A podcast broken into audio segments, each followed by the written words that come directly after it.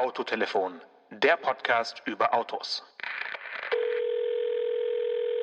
Good morning, this is Victoria Beckham speaking. Hallo Janosch, I am so neidish of you. Neidisch auf mich? Vicky, Ja. schön dich zu hören. Spice Girls habe ich gerade gehört im Hintergrund, aber ich habe jetzt gerade runtergedreht, SWR 3. Äh, warum neidisch? Auf was denn? Ja, Victoria Beckham durfte beim ersten äh, Range Rover Evoque am Innendesign irgendwie mitarbeiten und jetzt beim zweiten nicht mehr. Und das macht sie ein bisschen verdrießlich. Ja, vielleicht kommt da ja noch was. Also ich könnte mir vorstellen, dass da noch irgendwie eine Neuauflage kommt, der Victoria Beckham Edition. Ähm, aber erinnerst du dich noch, was sie da designt hat? Sie durfte, glaube ich, Leder auswählen oder äh, Farbtöne oder durfte sie richtig viel mitmachen? Ich weiß es nicht mehr so genau. Ich glaube, es ist, äh, also es gab ja mal eine äh, Victoria Beckham Edition von dem Auto. Genau. Ähm, aber sie hat, glaube ich, auch generell ähm, irgendwas mitmachen dürfen. Das war nicht nur ein PR-Gag, weil sie ist, entgegen ihrem Image, ist sie, glaube ich, eine ganz erfolgreiche Modedesignerin auch geworden in ihrer zweiten Karriere.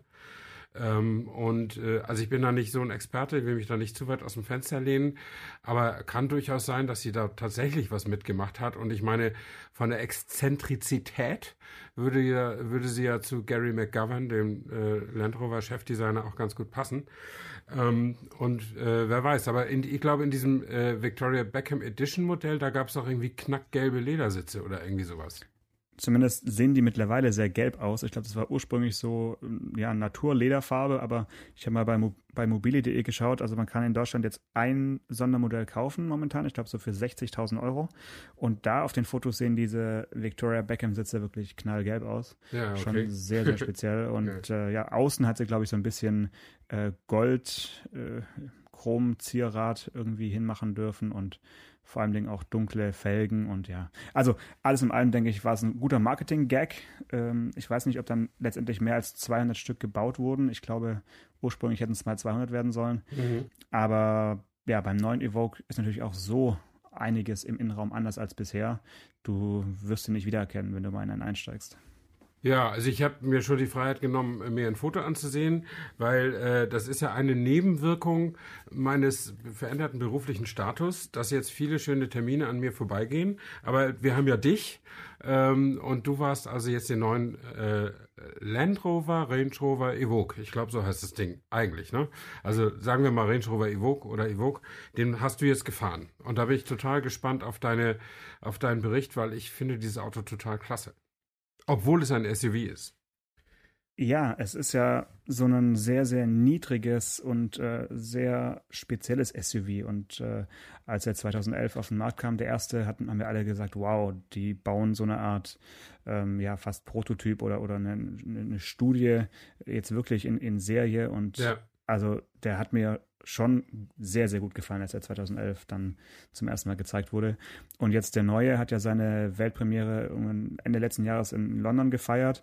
Und die Fotos, die ich gesehen habe, da war ich ehrlich gesagt irgendwie enttäuscht, weil er doch dem alten sehr ähnlich sah. Und wenn man jetzt den alten neben den neuen hält als Foto, sieht der alte jetzt nicht irgendwie schlechter aus. Also man Mhm. denkt, gut, warum überhaupt äh, so ein sanftes, ja schon fast Facelift ähm, und nicht ein bisschen mehr. Aber jetzt in Natura, also ich war jetzt die letzten zweieinhalb Tage damit äh, in Griechenland unterwegs, also auch eine sehr exotische Destination für einen Autotest. Mhm. Und da muss man schon sagen, dass sie sehr viel richtig gemacht haben. Also äh, sie verzichten halt auf den Dreitürer, also es gibt ihn nur noch als Fünftürer. Ja. Und der Fünftürer hat jetzt aber so die Sil Sil- Silhouette des Dreitürers ein bisschen übernommen. Das heißt, er ist wesentlich äh, ja, markanter gezeichnet als der bisherige Fünftürer Mhm. und kommt also diesem dreitürigen sogenannten Coupé-SUV von, von damals doch ein bisschen näher, auch mit dem Verlauf der Dachlinie und auch die ansteigende Schulterlinie, also die, diese typischen Merkmale sind jetzt schon sehr konsequent umgesetzt und ja, es gibt ein paar Dinge, die ich äh, jetzt vom Äußeren her, die ich jetzt nicht so hübsch finde, aber alles in allem hat es funktioniert, so einen jungen Klassiker irgendwie neu aufzulegen. Das passiert ja nicht so oft, dass sowas funktioniert. Hm. Also never change a winning team, sagt man ja. Never change a winning design kann man genauso gut sagen. Bestes Beispiel Porsche 911 verändert sich ja letztlich auch nie wirklich. Ob der Range Rover Evoque das Zeug dazu hat und über sieben Generationen weiterhin Bestand hat und so aussehen wird, weiß ich jetzt auch nicht, aber fand das schon ziemlich smart von dem äh, Designchef, äh, der bei Land Rover ist und der extrem selbstbewusst ist, also selbst im, Ver äh, äh, im Verhältnis zu, also auch im Verhältnis zu anderen Designchefs, die sind alle sehr selbstbewusst, aber Gary McGovern ist wirklich extrem selbstbewusst, dass der sich da quasi so zurücknimmt und das Design wirklich nur, nur liftet, obwohl das Auto ja tatsächlich kein Facelift ist, sondern das war sieben, acht Jahre auf dem Markt und jetzt ist da richtig, äh, die Technik ist ja komplett ausgetauscht worden und auf eine ganz neue Plattform gestellt worden. Ja, und das ist auch das Entscheidende, denke ich, bei dem Auto, dass es jetzt äh, einfach anders fährt. Äh, wenn man jetzt den, den Marketing-Sprech übernehmen möchte, also die sprechen davon, dass er jetzt endlich so fährt wie ein echter Range Rover. Ähm, das lasse ich mal so dahingestellt. Also ich finde, er fährt einfach sehr, sehr smooth und ist wesentlich leiser im Abrollen und also man hat so ein bisschen mehr äh, Fahrkomfort als beim, beim ersten Evoque. Das ist durchaus richtig. Aber ihn jetzt mit dem großen Range zu vergleichen, da würde ich jetzt nicht unterschreiben. Ja, aber es gibt ja noch so einen mittleren Range Rover. Äh, Velar heißt der, Range Rover Velar. Den haben sie ja extra mal gebaut, um die aus meiner Sicht gar nicht vorhandene Lücke zwischen Range Rover Sport und Range Rover Evoque zu füllen.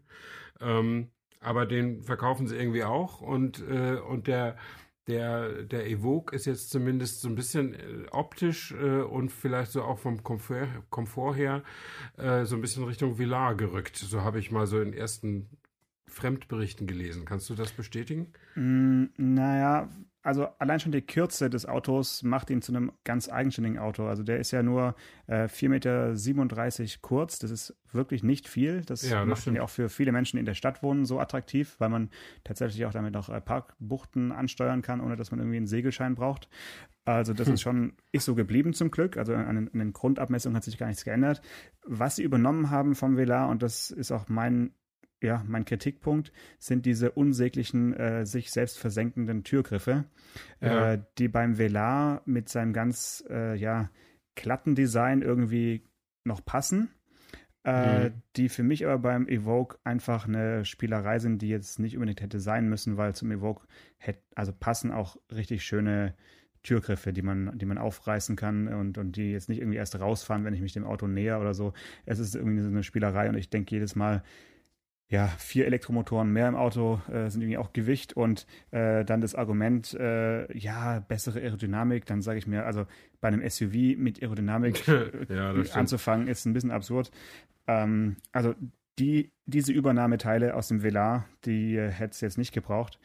Aber du hast schon recht, also er ist so ein bisschen wie so ein kürzerer Velar, hat aber eben viel, viel kürzere Überhänge. Vor allen Dingen hinten hat er eigentlich fast gar keinen Überhang und äh, dadurch natürlich auch keinen Kofferraum oder nur einen sehr, sehr kleinen Kofferraum. Es passen also nicht mehr als zwei äh, ja, so Bordtrolleys äh, rein. Wem das genug ist, der hat damit auf jeden Fall jetzt eine, ein Auto, mit dem sich, äh, ja, mit dem sich wirklich sehr, sehr gut fahren lässt, muss man ja, schon sagen. Ja. Naja, ein, ein Range Rover Evoque hat wahrscheinlich nie jemand gekauft aus praktischen Erwägungen, sondern einfach, weil das eine, eine, eine echt charmante SUV-Variante ist. Also die Leute sind eben auf SUV so ein bisschen geeicht. Ähm, und da konnte man jetzt ein Auto bekommen mit dem Evoque, das äh, zwar ein SUV ist und zweifelhaft und das ja auch technisch äh, gewisse Offroad-Kompetenzen hat, sonst würde das den, das Label Range Rover nicht tragen. Ähm, aber das eben sportlicher aussieht und äh, kompakt ist. Und äh, damit hat er eben auch eine Sonderstellung äh, im Markt und ist auch bei weitem nicht der erfolgreichste im Markt. Also der ist äh, erfolgreichster Land Rover natürlich. Klar, das liegt schon an der Größe und an dem Preis. Ähm, aber ich habe mal eben so geguckt, also alle anderen Konkurrenten, selbst die von Volvo, äh, werden also besser verkauft, in Deutschland zumindest, als, als ein Range Rover Evoque. Mhm, ja, also es ist halt auch, denke ich mal, so ein Auto, was unter der Käuferklientel auch so ein bisschen leidet, ne? weil ähm, wenn ein Evoque fährt, jetzt gucken wir mal nach, nach London, das sind, sage ich jetzt auch oft Leute, die vielleicht nicht für alle SUV-Käufer so die sympathischsten äh, Nachbarn wären. Ja? Mhm. Äh, das ist schon so ein bisschen Victoria Beckham-Style und ähm, deren Gefolgschaft, die dann in so einem Auto sitzen. Und was ich aber schade finde, weil eigentlich ist der Evoque jetzt nicht ähm, irgendwie glamourös, sondern den kann man sich auch ganz ja, schlicht äh, konfigurieren und ähm, dann sieht er trotzdem noch gut aus, weil er einfach diese Silhouette hat, die ihn besonders macht und auch diese ja, so ein bisschen diese, diese Spielzeugauto-Form einfach mhm. äh, zeigt. Das ist ja das ja. Besondere, ne? Also man will ihn immer, ich will ihn auch immer in die Hand nehmen und auf eine andere Straße setzen. Also so, der hat dieses, dieses nach hinten hinabfallende, abfallende Deck, äh, Dach, äh, das sieht für mich immer so aus, als könnte man ihn greifen und irgendwo anders hinsetzen. Und das, das finde ich auch total charmant an dem Auto. Deswegen sage ich, den finde ich gut, obwohl er ein SUV ist. Kaufen würde ich ihn jetzt trotzdem nicht, aber ähm, und kaufen könnte ich viele Variationen des oder viele Varianten des Evoque auch gar nicht, weil der ist jetzt kein wirklich preiswertes Vergnügen. Der geht bei 37.500 Euro los, was ja ganz okay ist, aber dafür gibt es auch keinen Allradantrieb, keine Automatik und bloß den einfachsten Diesel mit 150 PS. Ja, den wir natürlich nicht fahren konnten. Also ich ja. bin nur den 240 PS äh, Diesel gefahren. Mhm. Ähm, dem hat man jetzt die 240 PS auch nicht unbedingt angemerkt. Also es ist ja nach wie vor ein äh, ist schwer. Ja, er, das Auto ist das Auto ist nicht unbedingt leicht. Ja, das ist richtig. Ja. Und ähm, du hast allerdings 150 Euro, glaube ich, zu viel genannt. Er kostet 37.350. Also du kriegst noch ein bisschen was raus, okay. wenn, du, wenn, du, wenn, du, wenn du mit 500 Euro Schein ja. bezahlst. Ähm, es sind zwei. Stimmt so. Stimmt so. Es sind zwei Technologien verbaut, über die ich noch gerne reden würde, äh, die beides, beide mit Kameras arbeiten. Und zwar ja. gibt es einmal eine, ähm, ja, die eine Sache, wo du, wo dir im Prinzip bei der, bei der Weltpremiere wurde dir äh, ver, ähm, versprochen, dass du Katzen unterm Auto filmen kannst, ja. Mhm. ähm, das heißt, äh, eine Kamera soll unter das Auto filmen. Ja. Ähm, das ist allerdings nicht ganz richtig, sondern die Kamera filmt quasi vorne auf die Straße und wenn du dann langsam fährst, wird dir das Bild auf dem Monitor so projiziert, da, als, als würde es aussehen, als würdest du unter das Auto schauen können. Also so eine Art transparente ähm, Motorhaube soll das Ganze sein. Äh, ja. Was es genau bringt, in, im normalen Straßenverkehr weiß ich jetzt nicht. Äh, aber im Gelände ist es natürlich ganz witzig, dann zu sehen, was passiert eigentlich genau vor den Rädern und äh, ja. wann fährst du durch die Pfütze und wann nicht. Mhm. Ähm, das ist das eine. Wird man wahrscheinlich nicht so oft benutzen. Eine andere Sache ist, dass im, in der Antenne, in dieser Haifisch-Antenne, wo äh, Radio und ähm, ähm, Satellitenempfang drin stecken auf dem Dach, ist eine zweite Rückfahrkamera integriert, ähm, die ja. ein sehr, sehr klares Bild aufnimmt. Und das Bild dieser Kamera kannst du also auf Knopfdruck auf den Innenspiegel äh, äh, ja, projizieren lassen. Mhm. Und dann hast du jetzt also die Wahl, ob du den normalen Rückspiegel benutzt oder ob du umschaltest und dann das Kamerabild anschaust. Und dann hast du halt so ein richtiges, äh, ja, breites Bild des äh, rückwärtigen Verkehrs. Und ähm, ich weiß nicht, also ich persönlich fand es jetzt nicht so richtig überzeugend auf Dauer, weil ich dann doch lieber durch einen richtigen Spiegel schaue und dann auch nicht so abgelenkt bin, weil so ein, so ein crispes, so ein richtiges, klares Bild eines rücklaufenden Verkehrs ist für mich auch uninteressant als Fahrer, weil es ja. mir egal, ob da jetzt, äh, ja, was da, wer da fährt und, und wie, aber wenn man jetzt ein vollbesetztes Auto hat oder viel Gepäck drin hat, dann ist es vielleicht ab und zu mal ganz praktisch, da quasi durchschauen zu können. Also beide Kameras helfen einem entweder durch die Motorhaube oder durch die, durch die Passagiere im Fond quasi durchzuschauen. Mhm. Also das, äh, diese Rückfahrkamera kann ich mir durchaus vorstellen, dass die, dass die genutzt wird, weil der hat ja, das ist ja so eine Schießscharten-Sicht. Äh, ne? Also was der Nachteil dieses attraktiven Designs ist ja, dass man nach hinten eigentlich nicht viel gucken kann äh, beim Evoque. Äh, und äh, gut, zum Einparken gibt es wahrscheinlich sowieso noch eine normale Rückfahrkamera, oder? Genau. Ja, aber und dieses, dieses Vordere, das finde ich also für Geländewagen, die wirklich im Gelände fahren, ist das eine unfassbar geile Technik. Äh, ich habe das jetzt nicht gesehen, weil ich ja nicht bei dem Termin war, aber ich kenne das aus dem aus äh, Prototypen-Demonstrationen, die Land Rover schon vor ein paar Jahren damit gemacht hat. Ja, äh, ja Transparent Hood oder sowas hieß das, oder Transparent Bonnet, ähm, also genau. durchsichtige äh, Haube. Und ich meine, es geht ja, also wenn wir wirklich über Gelände fahren, über ernsthaftes Geländefahren reden, dann sind das eben Sachen, die du im Schritttempo machst, wo du irgendwie um Felsen und Steine rum musst und wo es wirklich darauf ankommt, auf oder mal auf zwei, drei, fünf Zentimeter ankommen kann. Und dann ist es, äh, wenn du diese Transparent Bonnet nicht hast, dann musst du immer wieder aussteigen und gucken. Oder jemand muss aussteigen, vor dir hergehen und dich einweisen. Aber wenn du da selber gucken kannst, weil du zum Beispiel alleine auch nur im Auto sitzt, dann ist das ein echter Vorteil. Ob das jetzt gerade im, im, im Evoque häufig dazu kommt, dass die Leute heftiges Gelände fahren, weiß ich nicht. Aber wahrscheinlich werden sie es ja auch im richtigen Range Rover und auch im Discovery anbieten. Aber Stefan, wir haben doch schon sehr viel Zeit verbracht in so einem äh, Land Rover Modell Ja, im Gelände in- in Australien. Im Discovery Sport. Genau, da, das ist äh, drei Jahre her, ne? Vier. Ja, vier 2015 sogar. Ja. war das, ja. Genau. Ende 2015. Vier Jahre her. Mhm.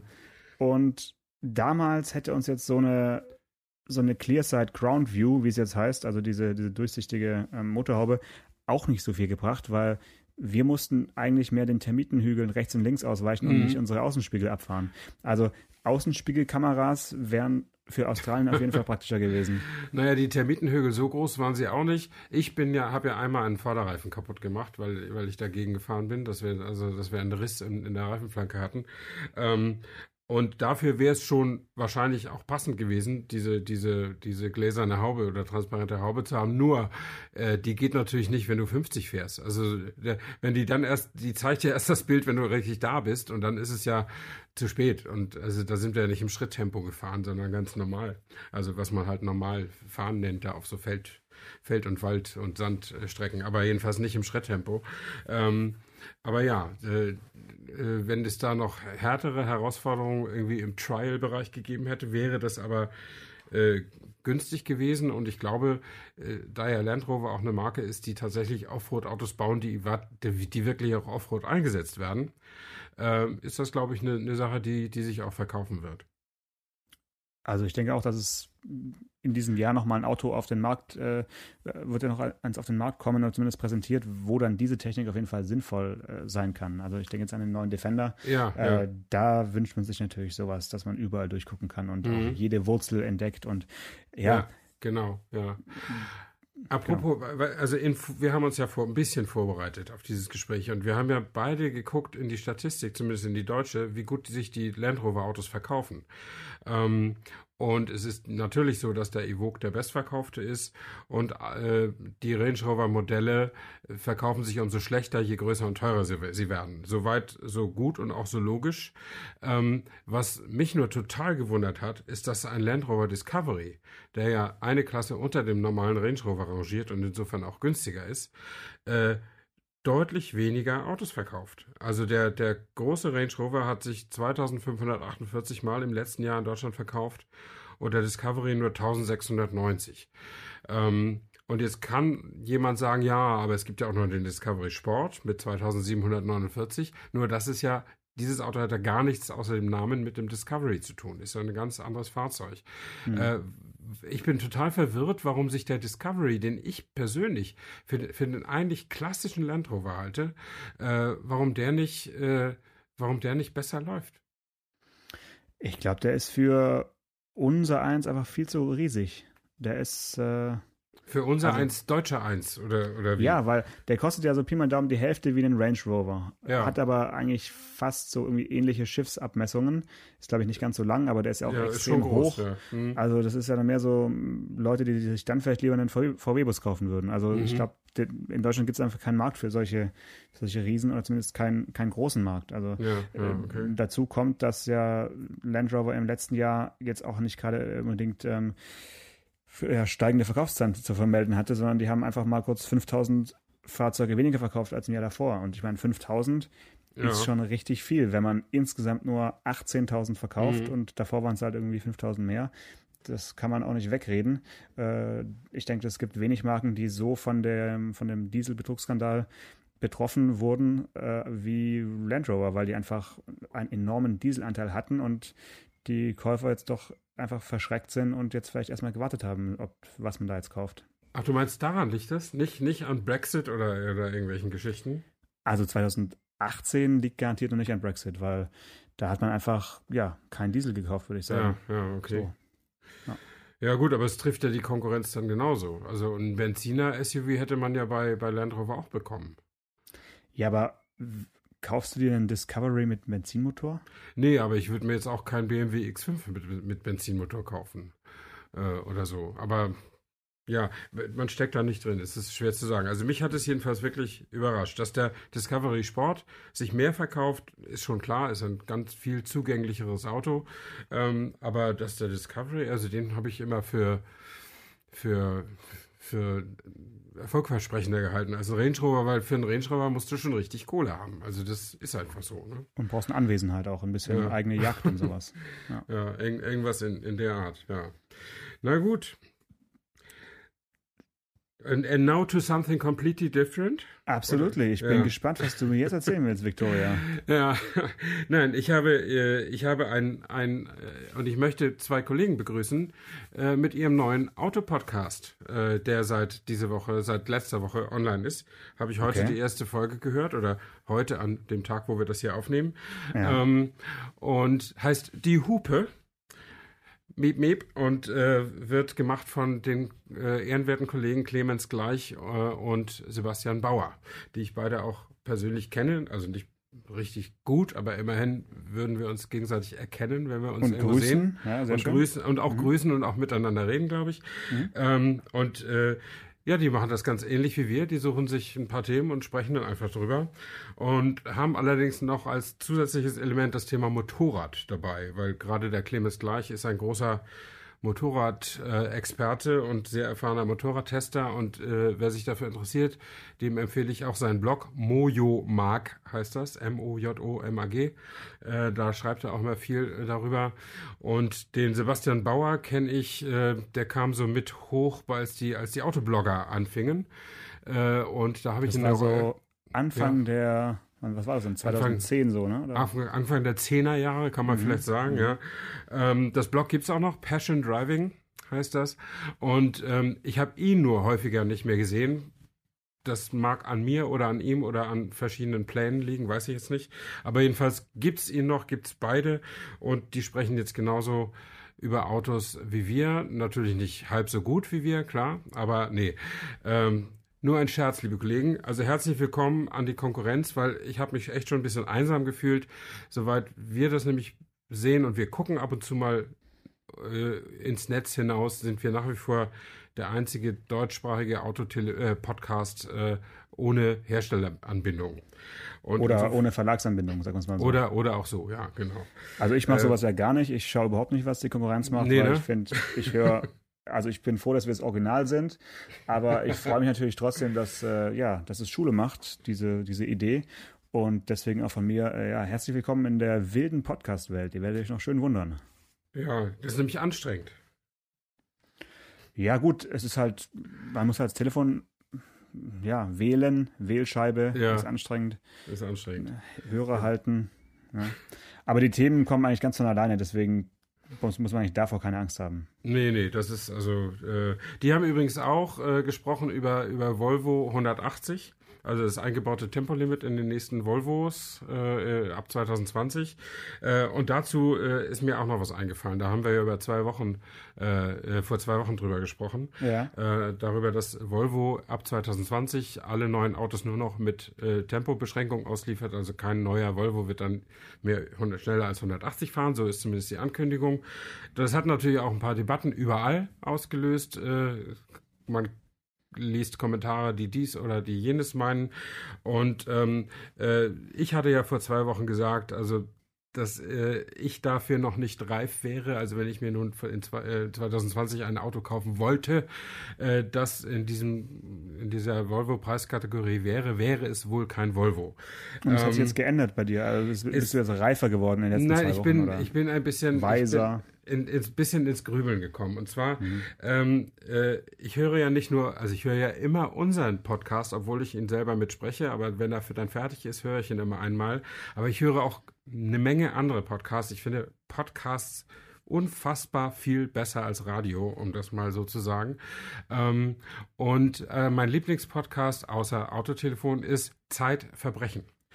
Äh, das ist also von der Wochenzeitung Die Zeit und da äh, wird mit der, mit der früheren äh, Gerichtsreporterin Sabine Rückert über äh, große, große Kriminalfälle mhm. gesprochen, die sie in der Vergangenheit bearbeitet hat und, und in der Regel zu großen, mehrseitigen Dossiergeschichten verarbeitet hat.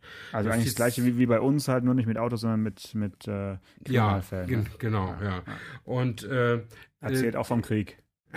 genau. Und in der, ja, viele Sachen liegen in der Tat schon ein bisschen zurück. Genau wie der Fall, den, der jetzt in der aktuellen Folge ver, verarbeitet wurde. Das war der Unfall mit äh, dem Mercedes-Testfahrer, den, in der, der in der Presse nur unter Turbo-Rolf geführt wurde. Moment mal kurz. Also in der Boulevardpresse. In, ja. Ich habe nirgends Turbo-Rolf geschrieben. Ja, das, ich, ich rede ja auch nicht von dir, aber alle Leute wissen, was Turbo-Rolf ist, weil das zumindest ist ja auch egal. Es war Rolf F., ein Mercedes-Testfahrer, der einen Unfall verursacht hat mit zwei Todesopfern.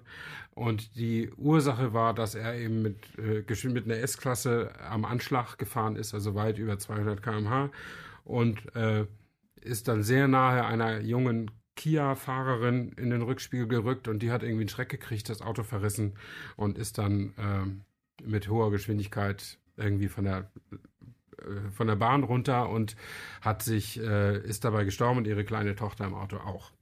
Ähm, und äh, ursächlich dafür, also der hat nichts Illegales getan, was die Geschwindigkeit anging. Die Autobahn war da frei. Allerdings hat er natürlich äh, mindestens mal Paragraph 1 der Straßenverkehrsordnung nicht beachtet und er ist dann auch ähm, äh, später verurteilt worden zu anderthalb Jahren ohne Bewährung. Mhm. Und äh, in, ist dagegen in Berufung gegangen und hat dann ein Jahr mit Bewährung bekommen, weil die, das zweite Gericht dann ähm, ähm, berücksichtigt hat, dass seine berufliche Existenz ruiniert war und dass äh, seine gesellschaftliche Existenz auch ruiniert war durch die Hetzjagd der Medien mhm. auf ihn. Mhm. mhm. Ähm, und äh, verurteilt worden ist er, glaube ich, wegen gefährlichen Eingriffs in den Straßenverkehr oder weiß nicht, ob es für fahrlässige Tötung hat es, glaube ich, nicht gereicht, weil die Autos ja auch gar keinen Kontakt hatten. Er ist dann aber auch, er ist eben nicht stehen geblieben, sondern weitergefahren. Ne? Und äh, der war auf dem Weg von Sindelfingen nach Papenburg, nach Niedersachsen zu der Teststrecke. Und es kam eben in diesem, in diesem ganzen, in dieser ganzen juristischen Aufarbeitung kam eben raus, dass es äh, unter den Testfahrern und Mercedes-Ingenieuren so eine Art äh, Wettbewerb gab, wer ist am schnellsten von Sindelfingen nach Papenburg oder auch zurück. Und das heißt, die sind halt eben alle auf Firmenkosten mit Super Plus im Tank äh, Vollgas. Anschlag, Vollgas mhm. gefahren. Ähm, ja, und wie gesagt, das darf man ja in Deutschland. Das ist ja auch alles äh, okay so, aber wenn es jetzt nun doch zu solchen Unfällen kommt, dann hat man es als Tempolimit äh, oder als äh, Tempolimit-Gegner hat man es schwer, einen äh, moralisch einwandfreien, einwandfreien Standpunkt einzunehmen.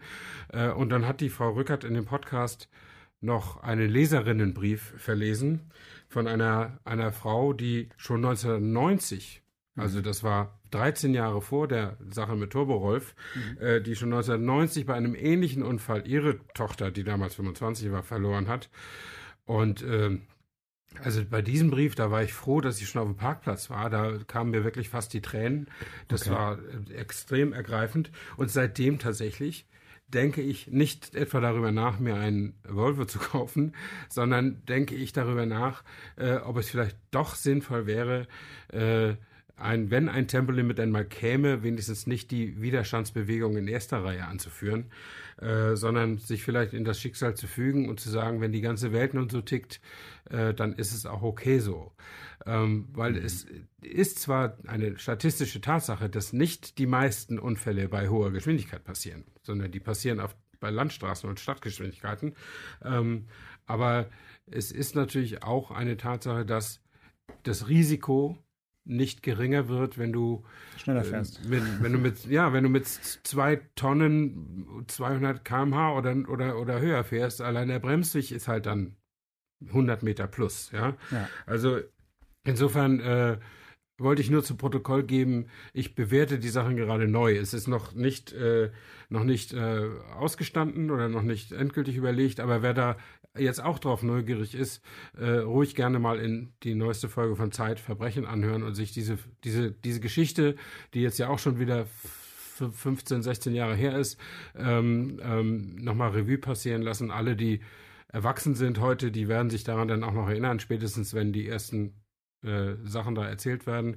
Mhm. Ähm, und das war schon eine, eine, hochdramatische Geschichte, eben auch wegen der Vertuschungs- und Ver Verdeckungsversuche, nicht nur von von Daimler Chrysler vom, damals. Vom noch, ne? Be Be Beschuldigten, der hat ja das Recht zu schweigen, mhm. ähm, sondern eben auch vom, vom Konzern, der nicht mhm. gerade an der Aufarbeitung sich ganz besonders große Verdienste mhm. erworben hat. Ich finde es halt, find's halt krass, der war ja irgendwie 35 damals, also äh, und ja, also etwas jünger als ich jetzt bin. Und ja. wenn sowas halt dann passiert, egal ob er jetzt äh, schuldig war oder nicht, äh, ja, das Leben ist dann ab dem Moment eigentlich äh, eben nie wieder so wie, wie zuvor. Und ich erinnere mich auch, dass ich an dieser Autobahnstelle, äh, also ich weiß genau, wo das ist. Und A5. Jetzt, genau, in den letzten Jahren jetzt nicht mehr, aber so als es kurz danach ähm, bin ich da immer ja, dran vorbeigefahren und habe dann da auch immer noch so ja, die, den Blumenschmuck und äh, Kreuz und sowas da immer noch gesehen. Ist, ja, ja, das immer ja, noch? Es okay. wird immer noch gepflegt und es ja. ist schon jedes Mal, äh, ja, läuft es mir da kalt den Rücken runter und ich denke, krass. Ich glaube, mittlerweile ist er auch 120 und 130, äh, mhm. zumindest kurz davor, das ist ja kurz vor Bruchsal und ja, ist schon krass, weil das ist ein, eine ganz gerade Autobahn äh, da Richtung Frankfurt und äh, also ich weiß genau, das ist kein, kein guter Ort, um vorbeizufahren. Und wenn man da gerade äh, drauf achtet, sieht man sie das ja. mal. Ja. Okay, ja. Ja, also das sind so die, die, die aktuellen äh, Gedanken, die ich mir zum Autofahren gerade mache, über das, äh, über das Nachrichtengeschehen hinaus. Und äh, ja, vielleicht äh, habe ich in weiteren zwei Wochen auch eine Lösung gefunden. Dann werde ich darüber auch, auch hier nochmal sprechen. Ansonsten äh, müssten wir jetzt eigentlich irgendwas Heiteres haben, so wie den Wetterbericht oder irgendwas, irgendwas ja. mit, dem wir, mit, mit dem wir aus der Nummer wieder rauskommen. Ja, wird es schwierig. Ich würde sagen, wir können über zwei Dinge noch kurz äh, reden. Also einmal ist jetzt hiermit die, äh, ja, die, die, die Podcast- Tipps-Runde abgeschlossen, würde ich sagen. äh, und dann gucken wir mal auf die nächste Woche. Bei dir geht's, wird's richtig groß, habe ich gehört. Ja. Und bei mir wird es eher äh, etwas kompakter. Und dann können wir vielleicht schon verraten, dass dann danach noch was kommt, also die, in der übernächsten Woche. Ja, stimmt, äh, stimmt. Wo wir dann vielleicht ein bisschen Zeit haben, uns zu überlegen, was, ob Autofahren eine gute Idee ist oder nicht. ja, genau. Ja, also bei mir ist, äh, oder von mir aus können wir in der nächsten Woche, in dem nächsten Podcast reden, über ein ganz anderes SUV, nämlich über den BMW X7. Und äh, den kann ich nämlich jetzt äh, fahren in äh, oder den werde ich dann gefahren haben in, in den USA. Und äh, das Auto ist äh, natürlich, also jeder, der den Wagen noch nicht gesehen hat auf dem Foto, googelt den mal, ähm, um mal den größten Kühlergrill zu sehen, den ihr euch denken könnt. Also was die aus der BMW-Niere gemacht haben, ist wirklich holla die Waldfee. Das Ding ist monströs. Äh, wer das Facelift vom aktuellen Siebener gesehen hat, weiß, wohin die Reise geht. Und das stellt man sich noch alles noch mal ein bisschen höher vor. Dann ist man beim X7. Ähm, und äh, ich meine, das, wir müssen nicht da über die Sinnhaftigkeit von solchen Autos reden. In den USA sind die fast ganz normal, aber das ist ja ein X7 ist ja ein Angebot für Leute, denen ein BMW X5 nicht genug ist. Ähm, und das ist schon, ja, das kann man einfach nur mal so stehen lassen. Das ist mhm. dann halt eigentlich über dem, über dem Maximum eigentlich schon. Ne? Mhm. Aber ja, so ist es halt. Und was ist, äh, was ist bei dir ganz Kleines? Ich äh, werde ein Auto fahren, was Menschen sich kaufen, denen ein Polo nicht genug ist. Also den äh, T-Cross, das äh, ja. kleinste SUV ja. dann im VW-Konzern. Äh, da denke ich, ist wahrscheinlich die Frage spannend, warum das Ding überhaupt T-Cross heißt, weil Cross soll ja auf äh, Crossover irgendwie hinweisen und ich glaube nicht auf nicht auf Gelände oder irgendwie auf Cross Country sondern eben auf Crossover. Und da sehe ich jetzt momentan noch nichts Crossoveriges bei dem Auto, ja. aber vielleicht entdecke ich irgendwo was außer dem reflektierenden Leuchtenband, was wahrscheinlich auch nicht leuchten darf. Aber das werde ich dann rausfinden. ja, ja und, und noch eine Woche später sitzen wir zusammen im Auto. Ja, mehr verraten wir aber noch nicht. Genau.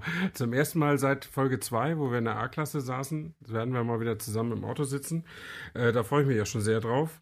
Und dann wollen wir mal gucken, ob wir äh, das Problem äh, Live-Aufnahme plus Motorbrummen irgendwie noch mal ein bisschen besser in den Griff kriegen als damals bei Mercedes, wo wir, wo wir dann doch angehalten haben, um weiter, weiter zu sprechen, damit die Leute uns, äh, uns nicht abschalten. Das kriegen wir auf jeden Fall hin. Okay, Janosch. Also, dann ist für Abwechslung, nee, für Abwechslung ist eigentlich nicht gesorgt, weil das immer alles SUVs sind, oder? Aber vielleicht finden wir irgendwann auch nochmal einen flotten Sportwagen zusammen. Mal gucken. Ja, also nächste Woche wird, wird dann noch der äh, Porsche Cayenne äh, Coupé äh, vorgestellt. Cayenne Coupé? Ja, am Donnerstag ist der Weltpremiere. Also ich nenne ihn jetzt mal so. Vielleicht heißt Ja. das Auto dann noch ganz anders, aber Ja, okay. so eins wird es jedenfalls. Und dann haben wir da noch was äh, aktuell drüber zu reden. Ja, alles klar. Okay, dann freue ich mich. Äh, der, es wird äh, die Arbeit an Arbeit uns nicht mangeln und an interessanten Neuigkeiten und dann haben wir auch wieder gut was zu besprechen. Alles klar. Ich freue mich. Bis dahin. Ciao, ciao. Bis dann, schöne Woche. Ciao, ciao. Autotelefon, der Podcast über Autos. Mit Stefan Anker und Paul Janosch Ersing.